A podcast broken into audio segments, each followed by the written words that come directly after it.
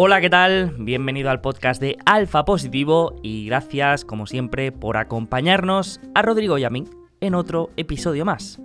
Hoy se pasa por primera vez por el podcast nuestro amigo Krevix. Él es inversor privado especializado en el sector de los videojuegos y en situaciones especiales. Además, es colaborador en varios proyectos como la newsletter Lever Up, el podcast de Hablemos de Inversiones, el Club del Value y su newsletter personal.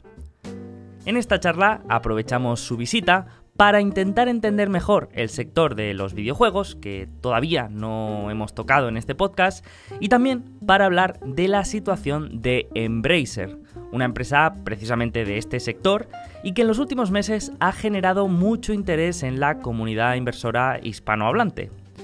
Pero antes de empezar a hablar de todo esto, como siempre, un pequeño mensaje de nuestro patrocinador principal, que estoy seguro que ya conoces, la aplicación Quarter. Si la conoces, seguro que ya estás disfrutando de todo lo que puedes encontrar dentro y ya forma parte de tu proceso de inversión. Y si no la conoces, te recomiendo que le des una oportunidad y la descargues en tu móvil. ¿Por qué te digo esto? Pues porque con esta aplicación tendrás acceso a las presentaciones y llamadas con los accionistas de cualquier empresa que se encuentre en los mayores mercados cotizados del mundo. Y lo mejor es que es 100% gratuita. Así que no hay excusas, descárgate la app y empieza a escuchar las últimas conference call de empresas como Airbnb, Uber o Ferrari. Y ahora ya sí, empezamos.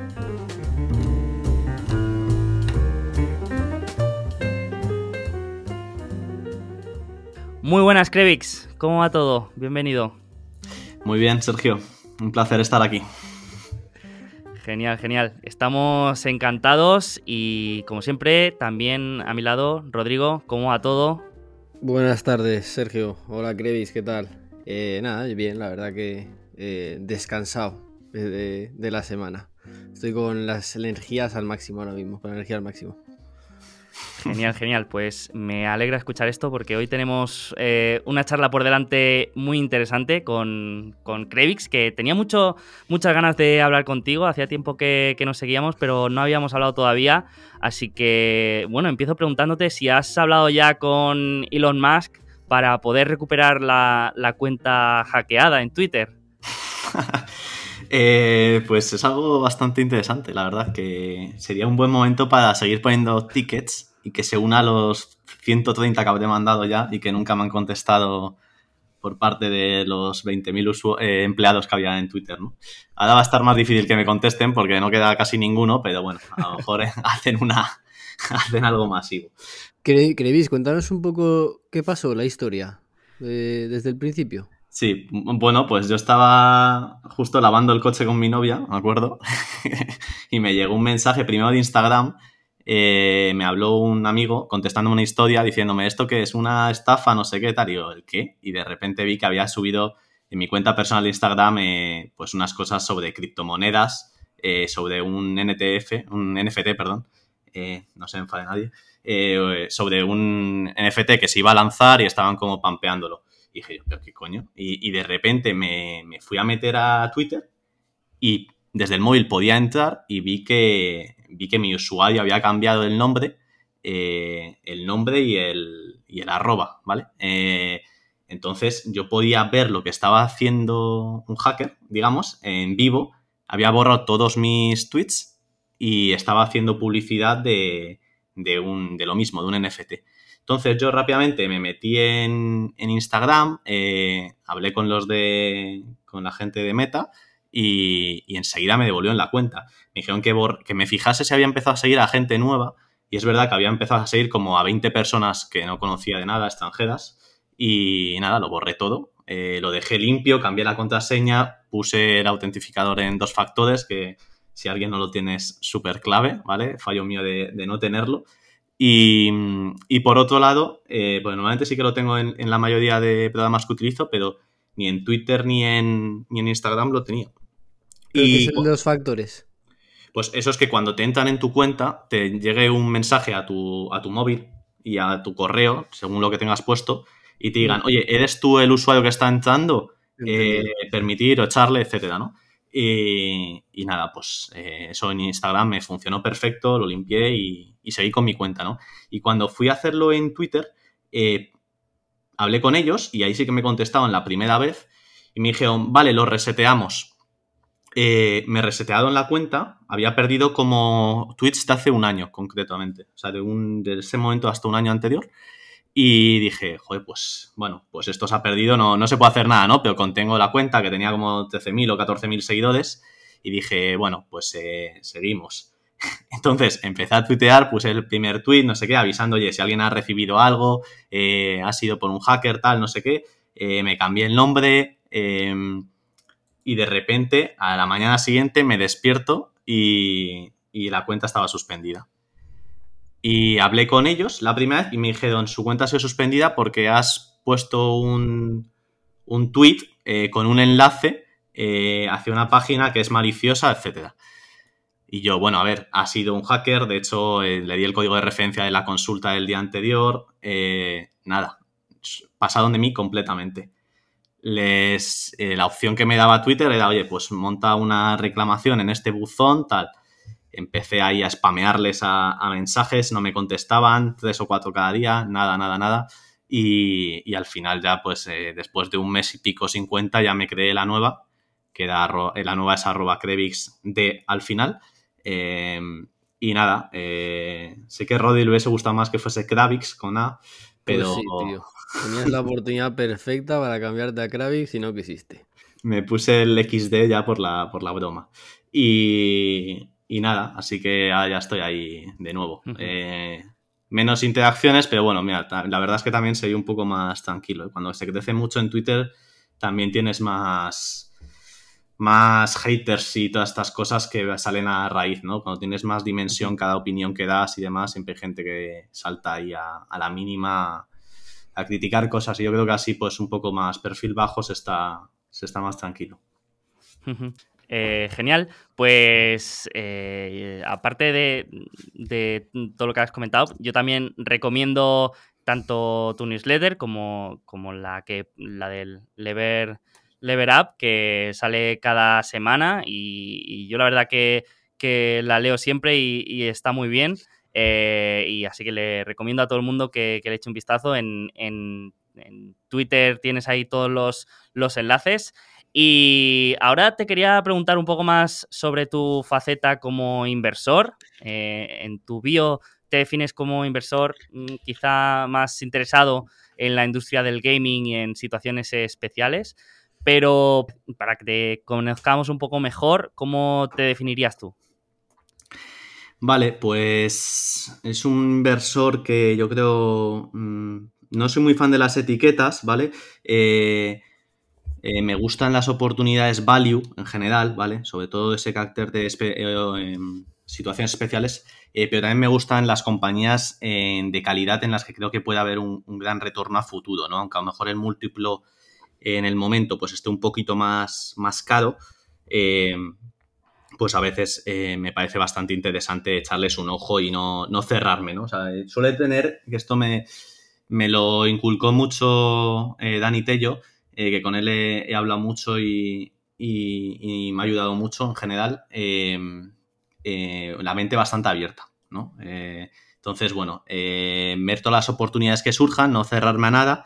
Y sí que es verdad que a lo mejor en el pasado sí que me cerraba más, sobre todo a temas muy, muy de crecimiento, de, de alto crecimiento, ¿no? Sobre todo inorgánico, ¿no? Este tipo de compañías que se han visto muy impulsadas por el COVID. Nunca he sido muy fan de ellas, ¿no? Porque no, nunca veía que generas en la caja, ¿no? Entonces, bueno, eh, sí que es verdad que, bueno, pues te dicen, no, sí, vamos a generar tanto, tal, pero bueno, ves que, pues, este tipo de compañías que no soy muy fan, eh, como podéis ver, pues tienen unos gastos increíbles de, de para conseguir eh, a través de las ventas, marketing, ventas, etcétera, ¿no? Entonces, pues no soy muy fan de este tipo de compañías en las que muchas veces se piensan que ese recorte de, ventas, ¿no? Pues eh, va a significar que no, que mantengan esos revenues, ¿no? Y que caigan ligeramente y, vayan a tener unos márgenes interesantes. Por lo tanto, no soy muy fan de ese tipo de compañías, pero sí que me gusta compañías que pienso que eh, son de calidad y que pueden cambiar, eh, pueden cambiar o que pueden generar flujos estables de caja futuro, que al final es lo que suelo buscar, ¿no? Entonces, en, el gaming hay muchas compañías. empecé con ellas a mirarlas, la verdad, porque bueno, yo pues me considero gamer. tampoco estoy últimamente jugando mucho, ya por todo esto os comento que hay tantos problemas ya de, productividad que se me hace difícil, ¿no? Pero cuando saco ratitos, pues siempre intento echar alguna partida, algún juego. Eh, pero, pero es un sector en el que, bueno, pues tiene muy poco CAPEX en líneas generales, eh, genera bastante free cash flow y, bueno, en las compañías grandes más asentadas, este free cash flow es bastante fácil de ver. En las compañías nuevas suele costar un poquito más, o en las compañías más en crecimiento, pero también hay oportunidades importantes.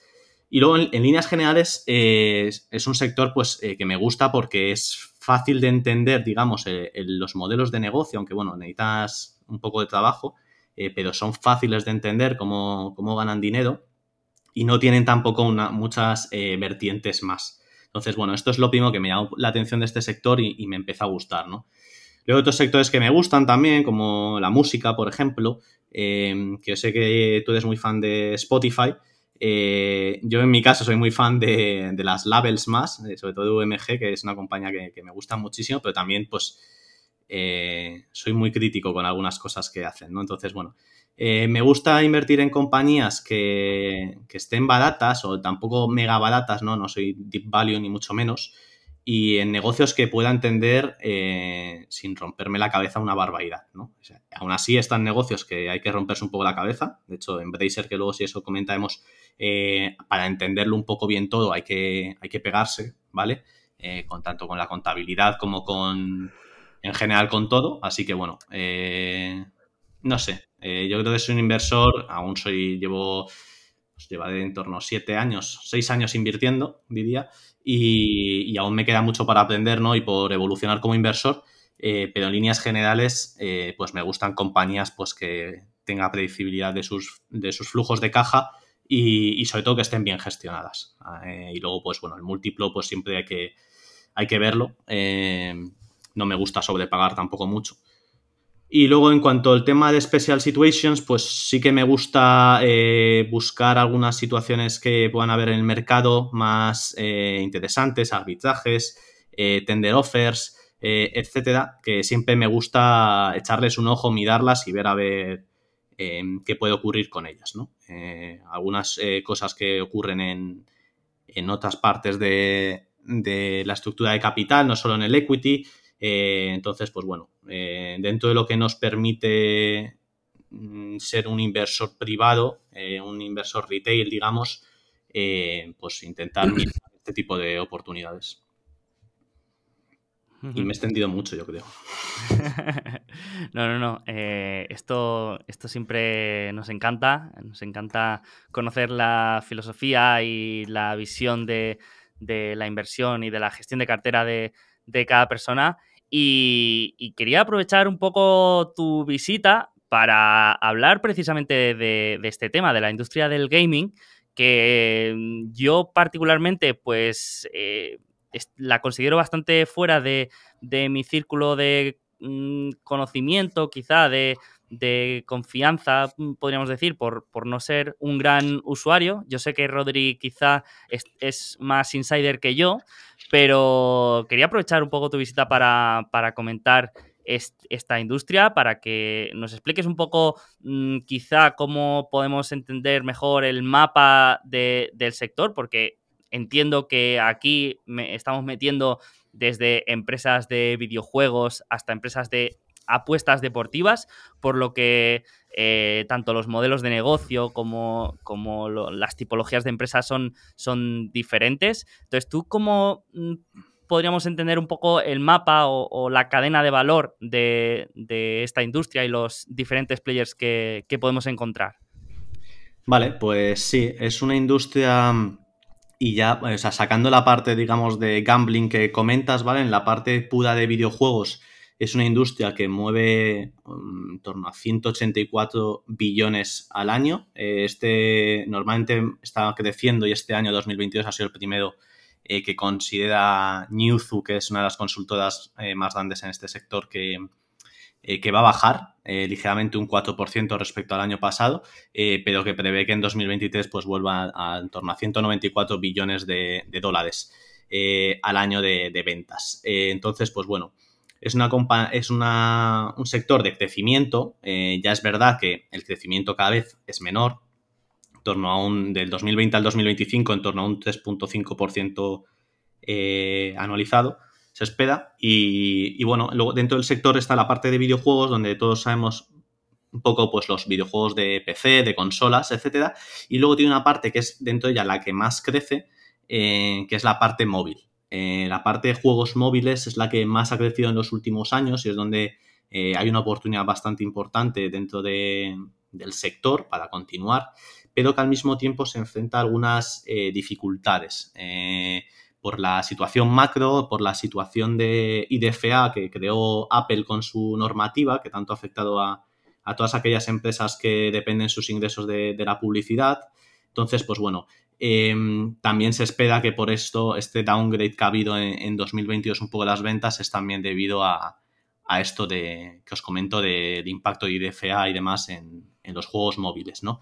Em, luego, pues dentro de la industria, eh, hay dentro de la cadena de valor, digamos, tendríamos en el primer sitio eh, los estudios desarrolladores de videojuegos, ¿vale? Que son estos estudios em, que pueden ser o muy grandes o muy pequeños, ¿no? Pero en el caso, imaginaos, de un, estudio pequeño, eh, pues un estudio a lo mejor en el que hay 10, 20 personas eh, trabajando, desarrollando un videojuego, donde están eh, los puros desarrolladores que utilizan pues distintos motores gráficos, donde pues está ahí empresas como Unreal, ¿no? que es uno de los motores gráficos más utilizados, o Unity, por ejemplo, sobre todo en la parte móvil, que es el motor que más, de los que más se utiliza para el desarrollo de juegos móviles. Em, entonces, utilizan estos motores para crear eh, juegos, ¿no? Un estudio, pues pueden haber desde el director, digamos, del estudio, del, videojuego en concreto que estén trabajando, a pues una persona encargada de la historia del videojuego, los propios desarrolladores, eh, gente encargada de la música,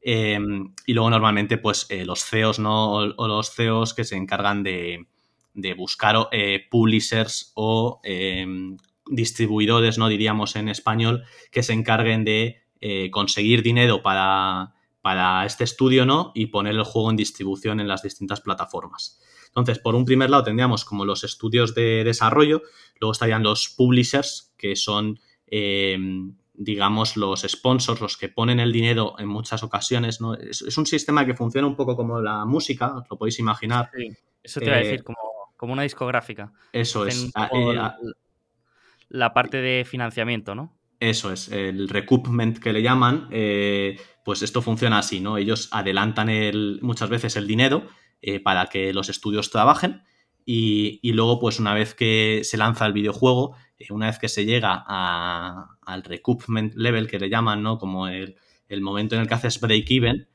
a partir de ahí se comienzan a, dar royalties, o sea, el publisher empieza a dar royalties al estudio que ese pues es un porcentaje que es lo que se suele negociar, ¿no? Pues en función de, si el IP es muy potente, pues el estudio va a tener más, más mano para manejar. Si a lo mejor es un juego muy nuevo en el que hay pocas optativas, eh, o sea, hay pocas posibilidades de que salga bien, etcétera, pues los royalties van a ser eh, menores. Entonces, bueno, pues se negocia un poco con, con esto, ¿no?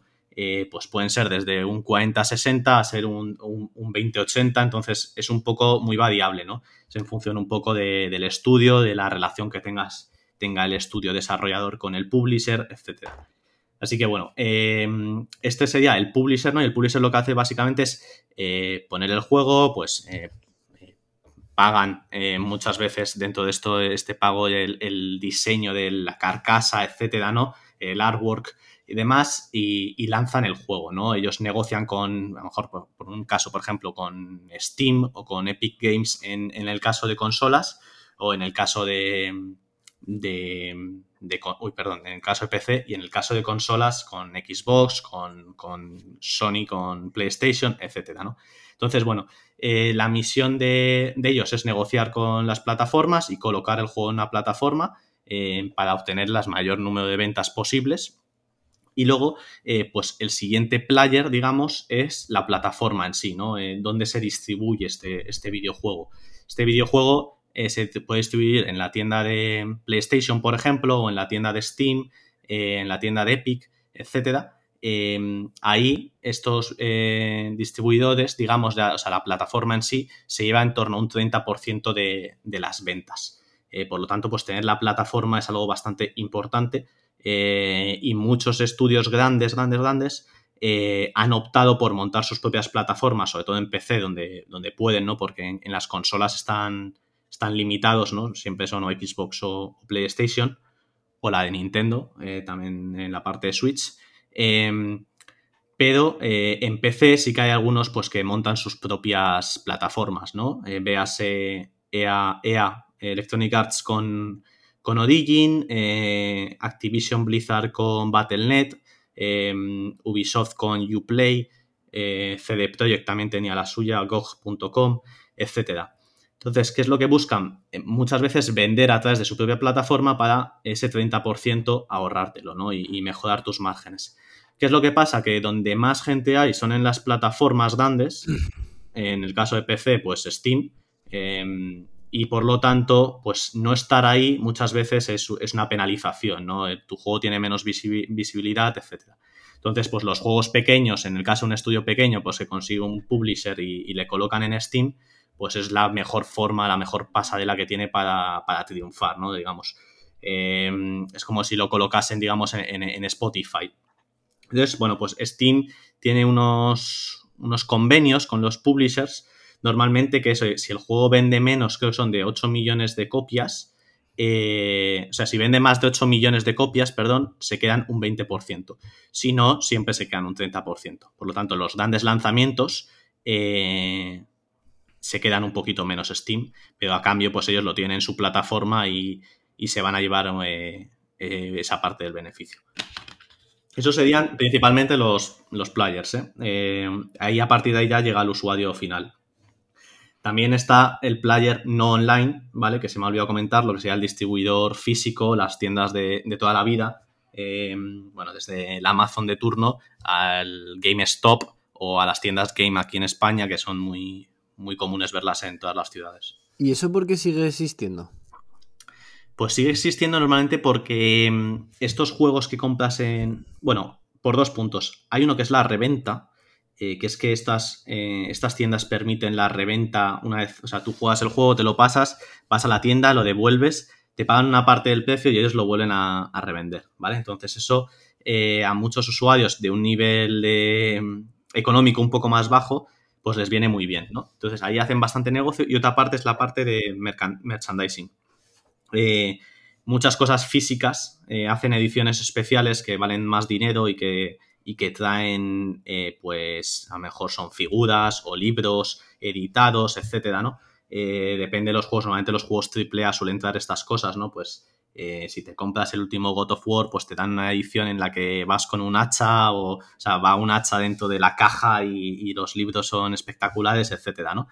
pues para la gente más fan, todo este tipo de cosas en las tiendas físicas se se ven y es mucho más fácil comprarlas ahí que comprarlas a través de internet y que las propias plataformas no te, lo, no te lo ofrecen, vamos. ¿Y tú cuando analizas una empresa de videojuegos, en qué te fijas? ¿Cuáles son más o menos los KPIs que, tú crees que hacen una buena a una empresa buena o una inversión buena? Vale, pues a ver, depende un poco. Eh, una es un, un sector muy de, de calidad y artístico, digamos, ¿no? Entonces, bueno, hay que tener un poco, no es, no estamos hablando de una industria eh, que hace farolas, ¿no? Digamos. Entonces, hay un tema de calidad que hay que valorar, la calidad del estudio, de los juegos, de las IPs que tienen, em, que es una parte intangible muy importante que hay que tener en cuenta eh, en la valoración, ¿no? A, tener en cuenta, pues oye, eh, si tienen estas IPs, tienen potencial de hacer esto, esto y esto, ¿no? Aunque a lo mejor no estén trabajando en ello, aunque tal, eh, eso es importante tenerlo en cuenta cuando se va a ver una, empresa de videojuegos. Em, otro de los temas es la recurrencia de los usuarios que haya en, los videojuegos. Eso se puede, en los juegos que tienen lanzados, pues que los juegos no estén medio muertos, cuáles la, los usuarios activos que hay, ¿no? Eh, diariamente jugando a sus juegos, cuáles son los mouse eh, mensuales en el caso de que hayan em, juegos por suscripción también, em, es importante hacer todo ese seguimiento. Eh, y luego, pues es importante también pues, que los márgenes sean, sean abultados, ¿vale? Es, una, es, una, es un sector con unos márgenes bastante altos, ¿no? Porque al final, em, pues el desarrollo de los videojuegos eh, te cuesta X, eh, digamos, o te cuesta 100 millones, eh, pero, o 10 millones, digamos, en números más bajos, pero es que las ventas que puedes conseguir son muy, muy altas, ¿no? Entonces, y como, como habéis visto, pues ponerlo en circulación se tarda poco y si se pone online se tarda más poco aún, ¿no? Em, no tienes que, es verdad que, bueno, pagas una fee, ¿no? De ese 30% a los distribuidores, pero el resto, eh, pues si eres eh, publisher y desarrollador, te lo estás llevando todo. Si solamente eres publisher, te llevas una parte, si eres desarrollador, eh, los royalties. Entonces, pues bueno, son cosas que es importante tener en cuenta. ¿En qué estás comprando? ¿Estás comprando un, desarrollador? ¿Estás comprando un publisher? Si estás comprando, por ejemplo, digamos, Activision Blizzard, pues es una compañía que tiene sus propios estudios, aunque a veces pueda colaborar con terceros pero asimismo pues eh, son una máquina de, generar dinero, ¿no? Y cada vez que sale un, Call of Duty que a lo mejor les cuesta por hacer 250 eh, o 300 millones, eh, en 10 días ingresan mil millones. Entonces, son unas máquinas de, hacer dinero y sobre todo de monetizar. otro de los puntos a, a son las distintas vías de monetización que tiene que sería, eh, pues eh, hay distintos tipos de monetización, desde los micropagos, eh, puedes lanzar un videojuego de forma gratuita e intentar captar a la mayor gente que juegue y a través de ello tener un servicio de micropagos, ¿no? De, pues, de compra de objetos dentro de, del, juego, que te va dando unos ingresos muy recurrentes a lo largo de, varios meses, ¿no? Em, durante la vida del videojuego pues te vas manteniendo así. Hay auténticos juegos que funcionan así, como el, League of Legends, por ejemplo, o, Dota 2. Eh, hay varios juegos de este tipo que, funcionan de esta forma, con micropagos, o, Fortnite, por ejemplo.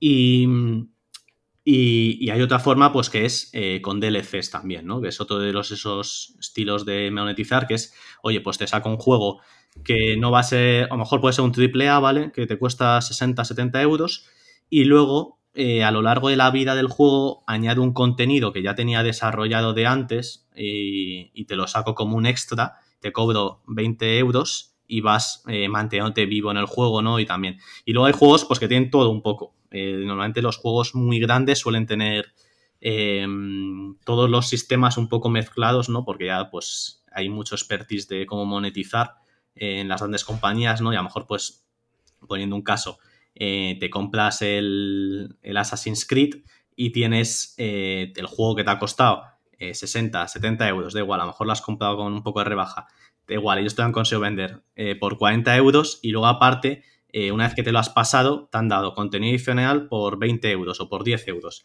Y luego dentro del juego te has podido comprar cosas que a lo mejor te han costado 5, 10 euros. ¿no? Entonces, pues bueno, tienes un montón de vías de monetizar y todas con márgenes bastante altos, porque al final eh, te lo estás metiendo en vena, salvo la parte que pagas a la plataforma, todo este tipo de eh, monetización alternativa, digamos, que, ya está por fuera de, del propio desarrollo del juego, eh, te lo estás metiendo en vena. Es decir, añades que haya una persona que compre 10 veces una capa roja y, una roja, una azul, una verde y de todos los colores, ¿no? A ti como desarrollo no te ha costado prácticamente nada y, simplemente pues estás metiendo mucho, mucho dinero con, un margen bastante alto. Entonces, bueno, son, son, son cositas a, tener en cuenta, sobre todo pues tipos de monetización, eh, distintas vías de monetización, cuáles son mejores, cuáles son peores. También hay que mm, palpar un poco cuál es el sentimiento del, de los jugadores, ¿no? Que muchas veces se enfadan, eh, se cansan de, oye, estoy harto de comprar sobres en el FIFA y que no me salga Cristiano Ronaldo pues estas cosas, ¿no? Que, también hay que ver de no explotar demasiado la, gallina de los huevos de oro. Sí, es un poco lo que pasaba con Warhammer, ¿no? Que, era una empresa muy buena y que los fundamentales y, los y lo que veías en los informes, pues todo parecía genial, pero siempre había ahí un pequeño riesgo de que la comunidad de jugadores se, enfadara porque, porque abusaran demasiado, por lo que tú has dicho, ¿no? Que quisieran exprimir demasiado la vaca.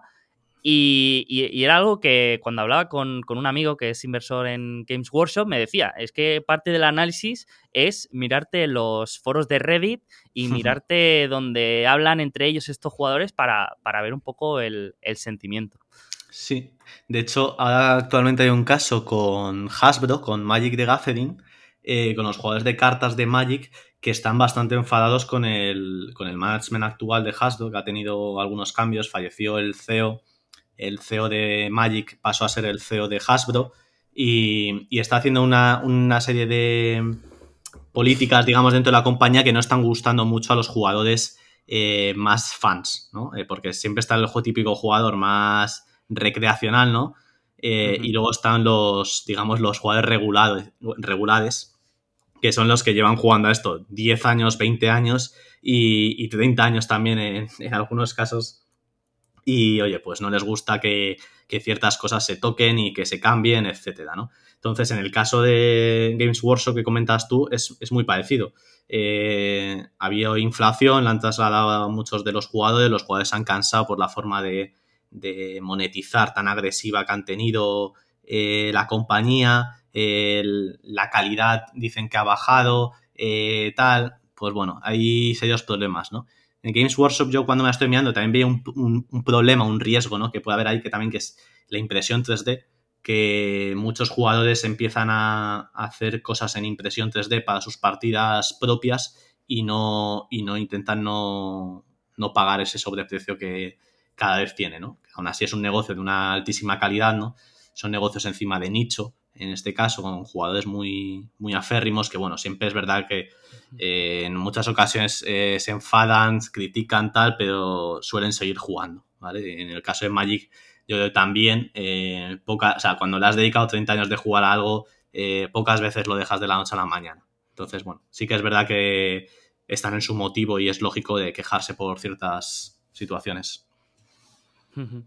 No, más que me resulta curioso que, parte del proceso de análisis sea eso, ver el analizar un poco el sentimiento de, los jugadores y, ver cómo, cómo, va evolucionando todo. Y mm, yo creo que parte del, éxito de la industria del gaming ha sido, no sé si estarás de acuerdo conmigo, pero ha sido un poco eh, eh, la rotura de la barrera demográfica, podríamos decir. Eh, me refiero a que quizá antes los juegos y videojuegos estaban vistos para, jóvenes y para, y para niños, pero eh, desde hace unos 30 o 40 años eso ya no es así vemos personas de cualquier edad jugando a, todo tipo de, videojuegos. Y te quería preguntar cómo veías, eh, digamos, esta industria a largo plazo, si creías que tenía unos vientos de cola y podían haber otras barreras que se rompieran como, como en este caso la demográfica o como has dicho es una industria que, tiene pinta de los próximos años pues eh, caer un poco. ¿Cómo, ¿Cómo, lo ves tú?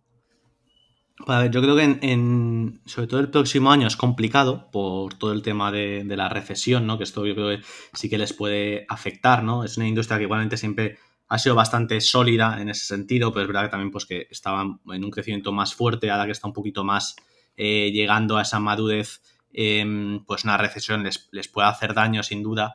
Em, eh, no le da tan daño como a, otras, a otro tipo de industrias más de consumo discrecional puro pero es verdad que, puede sufrir, ¿no? Eh, sí que es verdad, pues bueno, que como tú comentabas, cada vez hay más gente que juega, em, los gamers, digamos, más eh, mayores, pues no dejan de ser gente pues que jugaba, empezaba a jugar en los 80, en los 80 y en los 90 y, continúan, ¿no? Es verdad, pues que al final, pues con la llegada de mm, ciertas edades, ¿no? A partir de los 30 años normalmente, pues la gente se casa, tiene niños, etcétera, ¿no? Y, y hay menos tiempo ¿no? delante de la pantalla, sobre todo en, tiempo de la pantalla. Mucha gente sigue jugando, pero va buscando pues sus huequitos, ¿no? Y por otro lado es verdad que los niños eh, comienzan a jugar cada vez antes, eh, porque esto es una cosa yo cuando analizaba Hasbro me di cuenta que la parte juguetería eh, era una parte que el sector en sí tenía una tendencia de, ir para abajo porque la gente, los niños cada vez pasaban menos tiempo con los juguetes físicos, y, menos años, digamos, y cuanto ya tenían, yo qué sé, 5 o 6 años, es que ya empezaban, ya ves a niños con tablets en las manos, jugando a, juegos de móvil, y luego pues pasan a jugar en Roblox, eh, pasan a, este tipo de mundos abiertos, tipo Fortnite, etcétera, y ya pues cuando ya son un poquito más mayores, pues ya juegos algo más em, agresivos en muchas ocasiones, que es algo que también es un tema que los reguladores suelen estar bastante pendientes de ello. Entonces, eh, pueden haber, eh, o sea, yo en general soy bastante bullish con el sector en, este, en líneas generales, pero sí que es verdad que viendo cosas que han pasado en China, por ejemplo,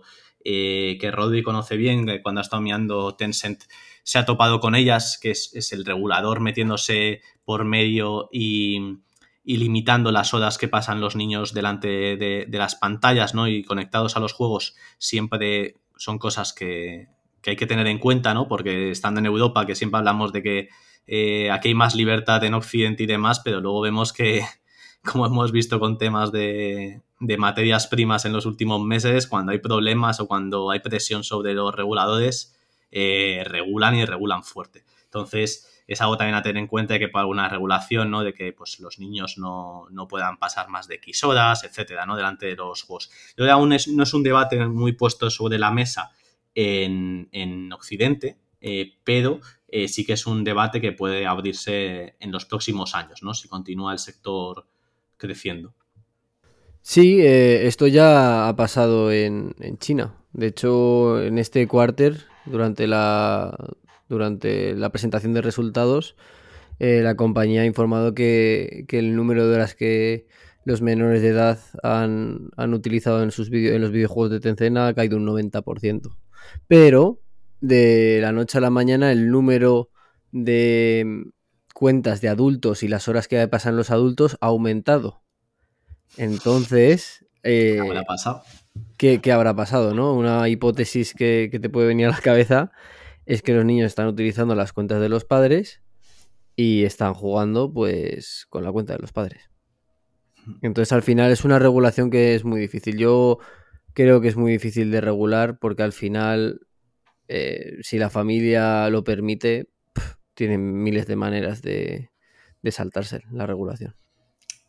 Sí, encima China es, un, es una geografía donde se juega muy, muy a lo bestia. Eh, de hecho, yo me acuerdo viendo vídeos en su momento sobre jugadores de, de Dota 2, de, de LOL, eh, de World of Warcraft también, eh, en los que, pues, por recursos muchas veces no pueden contener sus propios ordenadores y se siguen utilizando mucho los cibercafés. Y, ahí están, vamos, se sientan ahí a jugar, se tiran 12 horas, comen allí y, es increíble, vamos. Y de hecho en Madrid hay algunos sitios también en la parte más de barrio chino en paralelo a Gran Vía, hay, hay varios locales de este tipo, que yo una vez estuve en uno de ellos y, flipé, la verdad, porque gente que lleva jugando 14 horas eh, tienen dentro del sitio para hacer ramen o para hacer eh, comida china y comen mientras están jugando y siguen así, o sea que es increíble.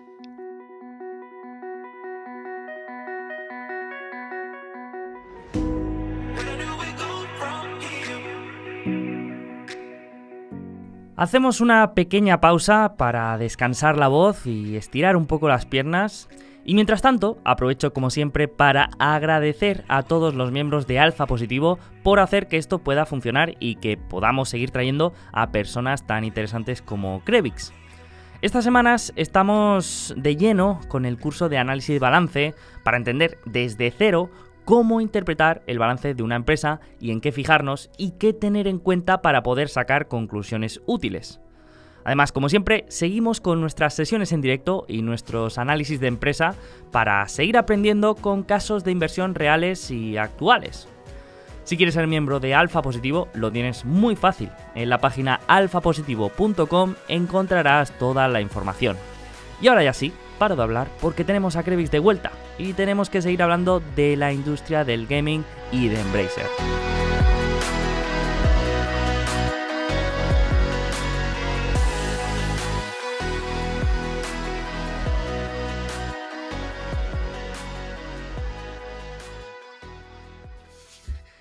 Genial. Pues aquí siempre nos gusta mm, aterrizar estos temas a la realidad con algún caso de inversión o, conociendo alguna empresa más en profundidad. Y una de las que más has comentado, tanto en tu newsletter como en, tu cuenta de, de, Twitter, es Embracer. Tanto que yo creo que se ha despertado bastante interés en la comunidad inversora española, por lo menos, y, creo que ya forma parte de, muchas carteras de, fondos españoles.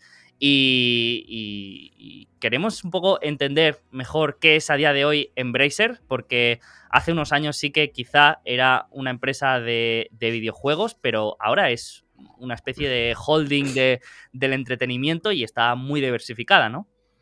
Eso es. Eh, Embracer eh, es una compañía que, como tú bien has dicho, es un holding cada mismo, ¿no? Eh, tiene distintos grupos operativos eh, y bueno, ha ido creciendo mucho a través de adquisiciones, diluyendo al accionista en ese, en en ese sentido.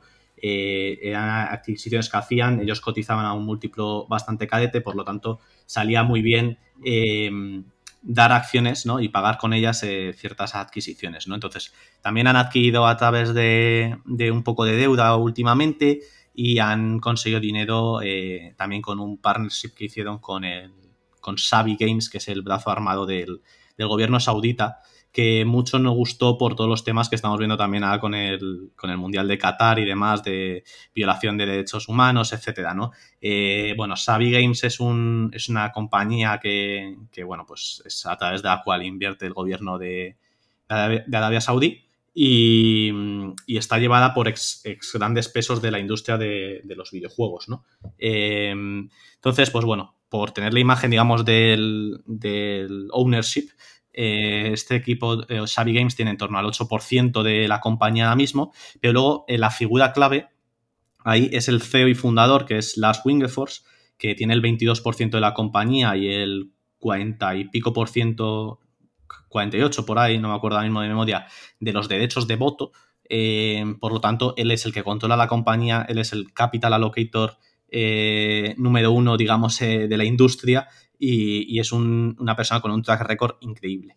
Eh, una persona que empezó siendo empresario con, a, muy corta edad, eh, revendiendo eh, CDs, poniéndoles carcasas y, vendiéndolos, montó su primera empresa, la vendió, fundó THQ, luego THQ quebró, la, la, vendió por, se la compraron, vamos, se la compraron y, perdón, lo he explicado mal, le compraron THQ, la vendió perfecto, eh, siguió por su cuenta, eh, THQ quebró y él la compró por, un, por una corona sueca eh, simbólico, que alguien le recordará al Popular ¿no? y el Santander.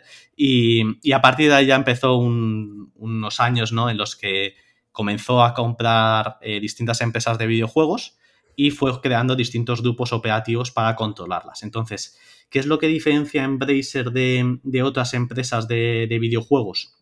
Tiene un modelo descentralizado en el que eh, Lars se dedica al capital allocation, a buscar oportunidades de, compra eh, de compañías, ¿no? Y, lo que él busca normalmente es comprar compañías eh, a un múltiplo mm, barato, compañías que tengan IPs y que sean interesantes para él es una empresa centrada sobre todo en el sector AA, eh, pero que está eh, cambiando un poco y las últimas adquisiciones que ha hecho estos últimos años van para centrarse también en, AAA, ¿no? Y cuando hablamos de AAA... Te refieres a, la calidad, ¿no? Eso es. AAA como un bono de... como una calificación crediticia de, de Moody's, ¿no? pues AAA son los juegos de mayor calidad, ¿no? Pues un God of War, por ejemplo, para que os hagáis una idea, es un juego AAA eh, donde pues el, dinero que se invierte en, crear este juego es, mucho más alto. Y doble A, pues son juegos un poquito de, menor calidad, son juegos que son más baratos también, normalmente 40, 30 euros. Los AAA valen en torno a 70 euros. Eh, 60, 70, ¿vale? Algunas empresas que están subiendo a 70. es un eh, FIFA, ¿no? Un 2K, un Call of Duty. Eso es. Los juegos que tenéis todos en mente, yo creo, de juegos de, mayor calidad, ¿no? Que tienen los. Que sacan los juegos franquicia de los principales publishers, ¿no? Pues eso, los, que has comentado tú. Em, Y luego, pues, hay juegos AA, que suelen ser pues, juegos muy entretenidos, que también enganchan mucho, eh, a veces dirigidos a ciertos nichos, por ejemplo. Eh, entonces, pues bueno, eh, estos juegos ahí es donde Embracer es bastante experto, ¿no? Tiene muchas compañías que se dedican a ello. a lo mejor la más importante por los lanzamientos de los últimos años puede ser Coffee Stain, que es el grupo operativo que tiene varias compañías dentro. Y bueno, pues han hecho lanzamientos como Valheim, que pues es un juego que mm, desarrollaron entre cuatro personas y, ha vendido más de 10 millones de copias. Eh, entonces, pues son juegos en los que el retorno que puedes sacar a una inversión pequeña es muy, muy alto, ¿no? Y, en ese sentido, eh, pues Embracer se ha dedicado eh, y ha conseguido lograr retornos muy altos de más de tres veces eh, el retorno que, se le pedía era de pues, 300%, pues, ¿vale? Eh, por lo tanto, ha triunfado muy bien, ¿no? Y es cierto, en los últimos años, ahora que ha empezado a hacer juegos AAA, eh, han habido algunos juegos AAA este año que no han salido como, como tenían que salir, ¿no? Entonces, pues ha recibido bastantes críticas, la cotización ha caído, las ventas no han sido lo desea las deseadas. Pero bueno, no quiere decir esto que tampoco esté en ningún riesgo la compañía, ¿no? Simplemente, pues bueno, es cuando algo va mal, pues siempre se genera más ruido. Entonces tenemos por un lado la parte de PC y consolas, que son siete grupos operativos, que son THQ Nordic, eh, Playon, que es un publisher directamente que se dedica a eh, eh, dar dinero a distintos estudios, muchas veces internos y otras veces externos, y publicar sus videojuegos, Coffee Stain, Amplifier, Saber, eh, y los más grandes AAA son Saber, eh, Gearbox, eh, que son los que han trabajado en juegos como Duke Nukem, Borderlands, han trabajado bastante con, Take Two, por ejemplo, ¿no? que es el publisher normalmente de Borderlands, de Teeny Tainas. y luego están Crystal Dynamics, Eidos Montreal, que son dos adquisiciones que hicieron hace poco, recientemente, que las tenía Square Enix, que es un grupo japonés de videojuegos y, querían vender la parte occidental Square Enix eh, para centrarse en proyectos NFT y en videojuegos con temas NFT. Eh, así que vendieron esto a muy buen precio a, Lars, la verdad. Y, bueno, esta es la parte de, videojuegos. Y luego eh, tiene una parte de juegos móviles, ¿vale? En este sentido, Lars ha estado muy avispado y se ha ido adelantando. Compré una compañía hace un año y pico que se llama Easy Brain, que es la líder número uno en juegos de puzzle, de sudokus y, pasatiempos y demás.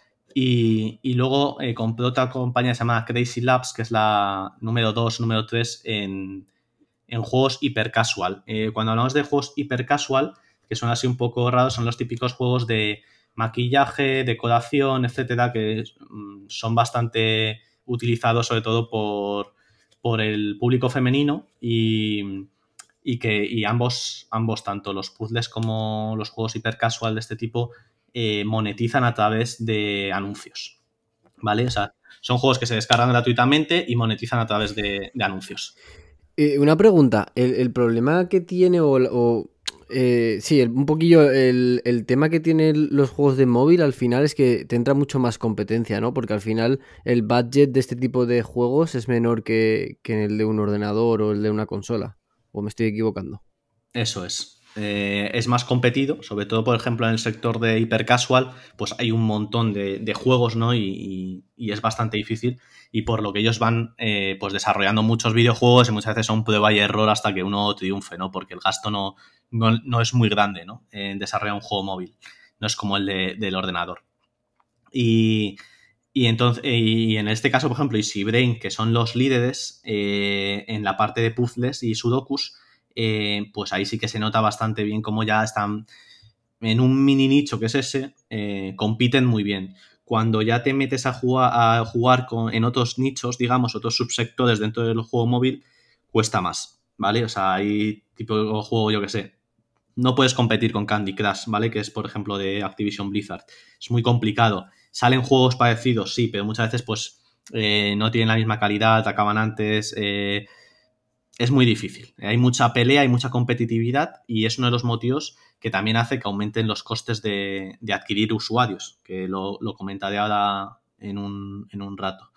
Eh, y luego, otra de las partes que tienen, muy importante, es los juegos de mesa, donde tienen una compañía que se llama Asmodi, que es la líder número uno eh, en este caso de juegos de mesa y juegos de cartas. Eh, y cuando hablo de juegos de cartas me refiero que llevan la distribución de los juegos de, Pokémon, por ejemplo, las cartas de Pokémon, eh, que han vivido una, fiebre bastante fuerte y hace poco hubo un torneo y, también han, continuado jugándose este tipo de juegos de cartas. También llevan distribución europea en algunos países de, de Magic de Gathering, de la compañía de Hasbro.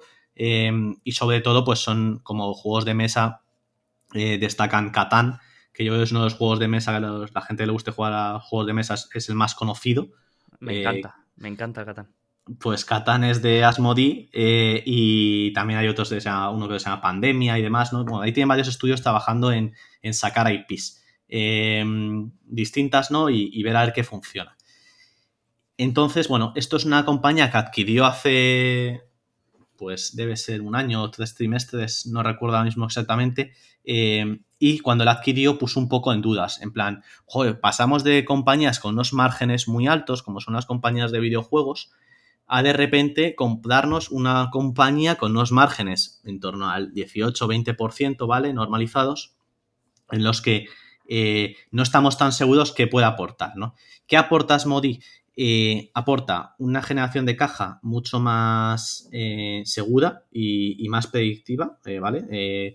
Hacen mucho dinero cada, cada, trimestre y ahora comentaremos sobre ellos un poquito más en, profundidad, pero em, lo que consigue es que tener en, tu holding, digamos, empresas que los cash flows van a estar a futuro, que son todas aquellas en las que tú estás, has metido dinero y están desarrollando videojuegos, y otras, en cambio, que lo único que hacen es más eh, venta constante de, los juegos que ya tienen, ¿no? Y este catálogo, catálogo back que llaman, ¿no? todo aquello que no se ha lanzado nuevo, eh, que vende mucho. Entonces, bueno, eh, es importante tenerlo en cuenta, ¿no? Entonces, Asmondi te da esos cash flows más cercanos al presente y los, juegos, los videojuegos te dan unos cash flows más futuros. excepto, o sea, quitando la parte ya de juegos que se han emitido y que te están generando pues royalties, etcétera.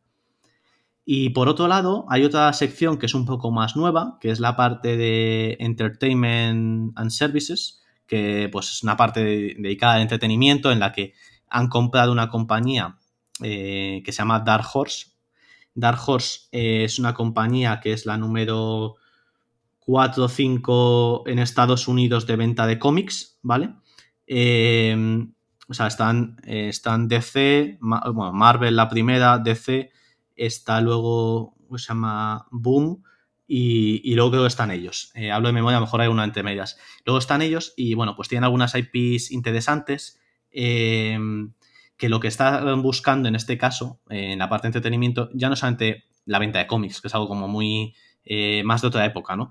Eh, pese a que se sigue siendo y sigue siendo una de las fuentes de inspiración para, para un montón de películas, series, etcétera, él lo que quiere es tener estas IPs para monetizarlas a través de, pues eso, películas, series, eh, videojuegos, juegos de mesa. Entonces, él lo que ha creado es toda una, organización transmedia, que es como lo han, denominado, que al final tú tienes eh, más de 250 IPs de videojuegos eh, que puedes llevar, ¿no? No todas, obviamente, ¿no? Porque juegos pues, que se tienen y luego no han tenido mucho éxito, lo que sea, llevarlos y monetizarlos a través también eh, de, de Asmodee, sacando juegos de mesa, juegos de cartas sobre ellos.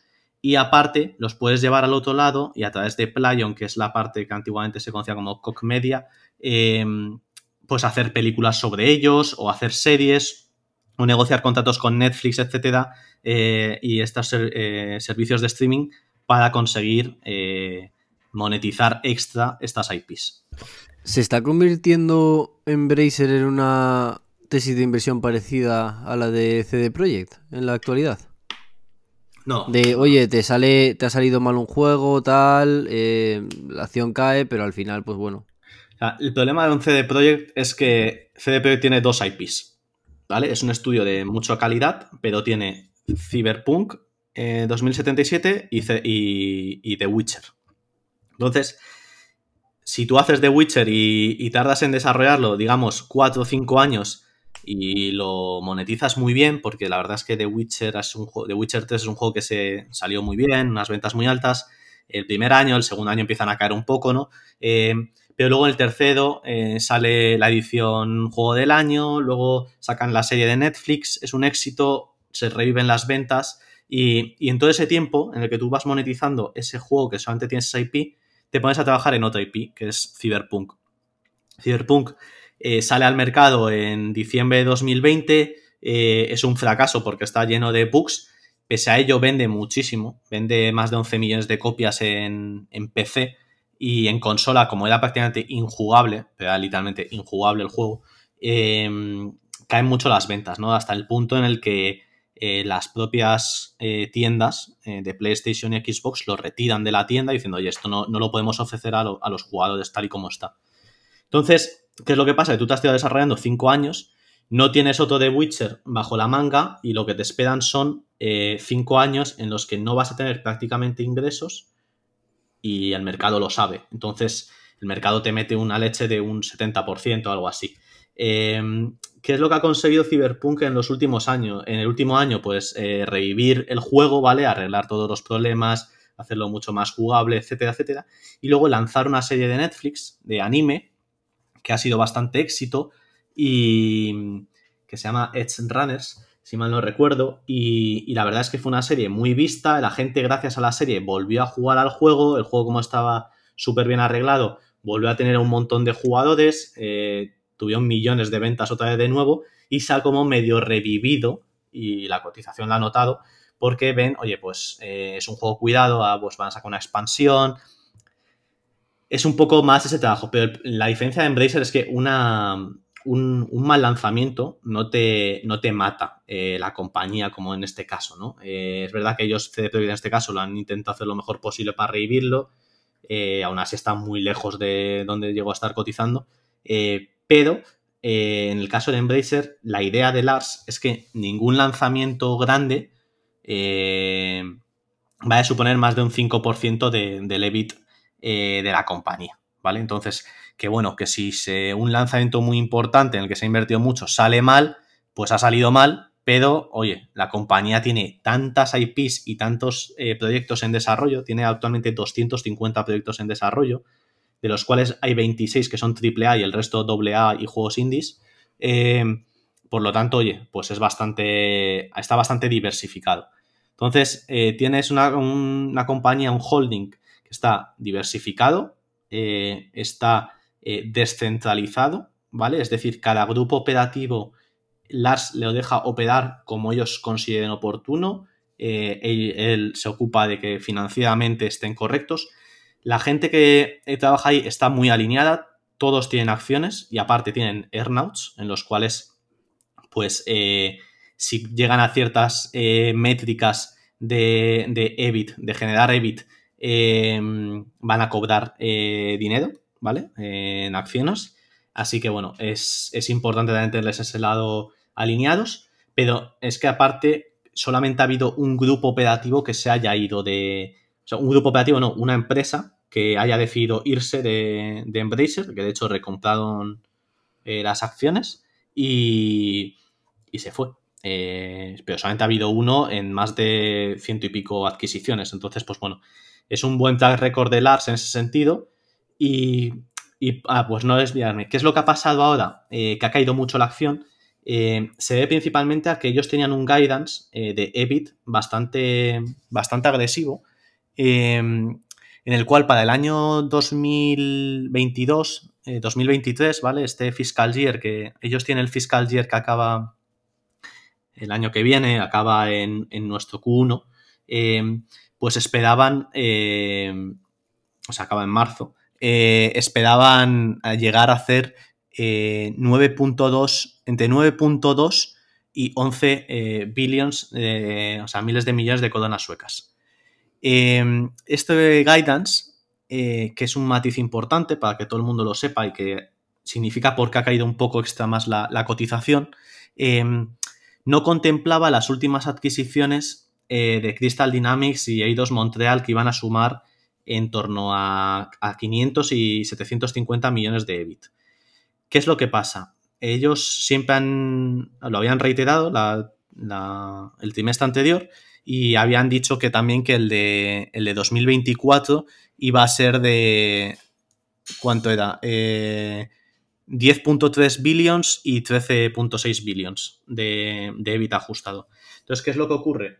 Que, que, oye, pues la compañía ha dicho que el de 2024 no lo toca, con asterisco aquí, que ahora os comentaré, eh, y el de 2022 lo rebaja a entre 8 y 10 billions, que es bastante, ¿vale? Pero es, una rebaja, es un, 12% por debajo de, la media del consenso. Y, y oye, pues eh, enseguida la cotización, pum, para abajo. Eh, ¿Por qué? Porque al final, pese a que continúa estando barata a nivel de EV-EBIT, pues ya no es lo mismo, ¿no? ya está, ya es como un poco un toque de atención de, pues estos a lo mejor no, están creciendo tanto, no están generando tanto. ¿Y a qué se debe esto? Se debe principalmente a dos motivos. Uno, eh, la mala salida de, el mal lanzamiento de Saints Row, que, vendió por debajo de lo que se esperaba, como os he comentado, y aparte que eh, un juego que se lanzaba, un juego AAA que se lanzaba eh, a finales del fiscal year, se mueve al siguiente. En este caso es el Dead Island 2, que es un juego que llevan esperando la gente más de 10 años eh, porque es un juego que ha estado maldito, digamos, pasado ante varios eh, estudios, finalmente ha recabado en Embracer, que pues ha puesto a trabajar ahí a un, buen estudio y ya iba a salir. Y iba a salir en febrero y lo han dicho que lo van a pasar a, abril. Eh, que prefieren hacer un fine tuning de, todos los bugs y problemas que pueda haber y sacar un juego súper bien al mercado por esperar 12 semanas mejor que cagarla. Eh, hablando pronto y mal. Eh, y entonces, bueno, esta, este bit que generaría de Tesla 2 pasa a 2024, eh, que claro, por un lado, ellos están reiterado que va a ser entre 10.3 y 13 billions, pero este, este guidance que dan ahora, que dicen que reiteran el anterior, está teniendo en cuenta el EBIT que iban a generar las adquisiciones que hicieron este año, ¿no? De, de, Crystal Dynamics y Eidos, que son dos estudios AAA los que iban a generar eh, para ese año entre 750 y 1.000 millones de, coronas suecas. Por lo tanto, la rebaja de guidance es aún más grande de lo que se esperaba. Y le meten una colleja a la acción de un 19% abajo el día de resultados. Y, y esto es una de las partes. Y la otra parte es una cosa que Lars llamó la Special Review, eh, la Special Review es eh, una reunión que tuvo Lars con algunos grupos de, de y, de Capital Allocation en los que vieron que eh, debido a la situación actual del mercado, en un mercado pues que se avecina una recesión, el coste de capital ha aumentado em, y se hace más difícil encontrar oportunidades que vayan a batir ese coste de capital, ha considerado que da la opción, ¿vale? Da la opción, que es importante, no, es que lo vayan a hacer sí o sí, da la opción a que eh, algunas compañías del grupo salgan. Es decir, juntar eh, algunas de las compañías, de hecho se rumoreaba que una de las patas eh, americanas, como Gearbox, podían hacer una spin-off. Entonces, es una cosa que está sobre la mesa, el hecho de poder hacer spin-offs. Y, y, la idea de las es, oye, si el mercado no me está reconociendo el valor de estas compañías y estamos cotizando un múltiplo deprimido, intentar sacar al mercado eh, algunas de estas compañías, juntando a lo mejor estudios más buenos con alguno un poquito más renqueante y, sacarlo al mercado eh, y de esta forma pues generar valor para el accionista. Eh, Pero eso no es un poco raro, porque al final ellos compran a, a, unos precios unos múltiplos mucho más bajos, ¿no? De lo que ellos cotizaban. Eh, que al final estás asumiendo eso, de que el mercado no se cree que, eso valga más, ¿no? ¿Correcto? Y ahora mm, lo integras y dices, bueno, me da igual, yo lo integro porque lo pago luego con acciones y tal, pero mm, te das cuenta y dices, bueno, eh, ahora para ponerla en valor hago una spin-off y es como, estás haciendo lo al revés que haces normalmente en la estrategia y es un poco lo que ha hecho que la gente eh, se confunda, o bueno, tenga esa duda de, ¿están cambiando la estrategia? No. Él por lo que ha comentado es que serían cosas como puntuales, que yo entiendo que son para sacar eh, alguna empresa que underperformea dentro del grupo, eh, juntarla con alguna que lo haga mm, bien y sacar ese paquetito bonito, digamos, al, al mercado. ¿Y, tú crees que, cotizando en bolsa va el mercado a apreciar ese valor? Yo la verdad que tendría mis dudas, ¿eh? A ver, eh, será un poco en función de, los proyectos que tengan eh, en, marcha. Al final, pues eh, para valorarlo habrá que ver los cash flows futuros que vayan a generar. pero sí, o sea, por un lado es algo que te crea dudas. A mí también me las crea, vamos, sin duda. Por eso no sé si después de la reacción que ha tenido el mercado van a continuar mucho por este lado o no, o, o qué van a hacer. Entonces, eh, nosotros hablamos con él y una de las cosas que también nos dijo es que dentro de esta special review eh, estaría también el hecho de hacer recompras. Eh, y luego también podían considerar igualmente seguir comprando compañías, ¿no? Pero que solamente rebajasen el ritmo. Es decir, que en vez de comprarte como están comprando, es que están comprando una barbaridad en torno a 20, 30 compañías al año, ¿vale? Algunas más pequeñas, otras más grandes pues pasar a comprar a lo mejor una compañía de una mayor calidad en la que puedan ser unos retornos mucho más altos, a lo mejor te has que pagar un poquito más, eh, pero, pero comprar una compañía o dos compañías en un año en vez de estar eh, al ritmo que, se estaban haciendo actualmente, ¿no? Entonces, bueno, es un poco el cambio ese de rumbo que ha asustado un poco al mercado, esas dos cosas. Eh, la rebaja del guidance, que sí queda un poquito más esperada, Sí que es verdad que al final es una rebaja un poco más grande de lo esperado, por esto que os comentado de que no estaban incluyendo, y ahora sí que incluyen eh, las nuevas adquisiciones. Eh, y luego este cambio de posible salida a bolsa de algunas compañías dentro del, holding. Es un poco lo que hace lo que hace IAC, ¿no? no sé si la conocéis. Al final es un holding que aglutina, les deja trabajar, ¿no? Pero, oye, eh, la cosa es que hace lo hace cuando lo hace bien, ¿no? Lo compras la compañía cuando el mercado está frío y la sacas a cotizar cuando el mercado está muy caliente, ¿no? Eh, a veces se cae una parte del stake de la compañía, otras veces no. tampoco esto se ha discloseado. es que es una reunión que tuvieron hace muy poco y yo, yo por eso creo que tenían que ser un poco más cautos a la hora de comunicar esto al, mercado. Pero mm, yo no creo que sea una estrategia descabellada, porque cuando hablas de estas eh, roll-ups que hacen una especie de arbitraje de múltiplo, ¿no? Eh, aprovechan su cotización a un múltiplo, entre comillas, caro para comprar empresas a un múltiplo barato, emitiendo acciones. Cuando esta empresa, eh, pues, cae su cotización, pues tiene sentido que se dedique ese, mm, esa, bueno, ese, esa capacidad financiera en vez de adquirir otras empresas a, por ejemplo, recomprar acciones. Es decir, mm, yo no lo veo mal y tal vez eh, pues eh, el mercado ve la empresa un poco con un... o, penaliza un poco la complejidad que, tiene ahora esa estructura y puede que simplificando y haciendo alguna spin-off pues pueda, pueda crear valor. Yo no lo veo. Yo no lo veo del todo mal. Lo que sí que te quería preguntar es, eh, bueno, como hemos dicho, pues cuando una empresa es pequeña y depende bastante de, un lanzamiento, pues hay más riesgo, pero entre comillas, pues eh, es más manejable. Pero cuando se convierte en este, entre comillas, monstruo, pues como he dicho, la, complejidad aumenta y, es una de las cosas que, bueno, que con inversores que, he hablado, pues eh, comentamos, ¿no? De, Embracer, que, es una empresa que necesita muchas horas de, estudio y análisis y luego muchas horas de, seguimiento, de, porque, porque tiene, como hemos dicho, muchos segmentos operativos. ¿Tú qué dirías que es en lo que más te fijas a la hora de analizar esta compañía? ¿O qué recomendarías que, que se utilizaran como, KPIs que, se dicen o, métricas de indicadores más, importantes de esta empresa.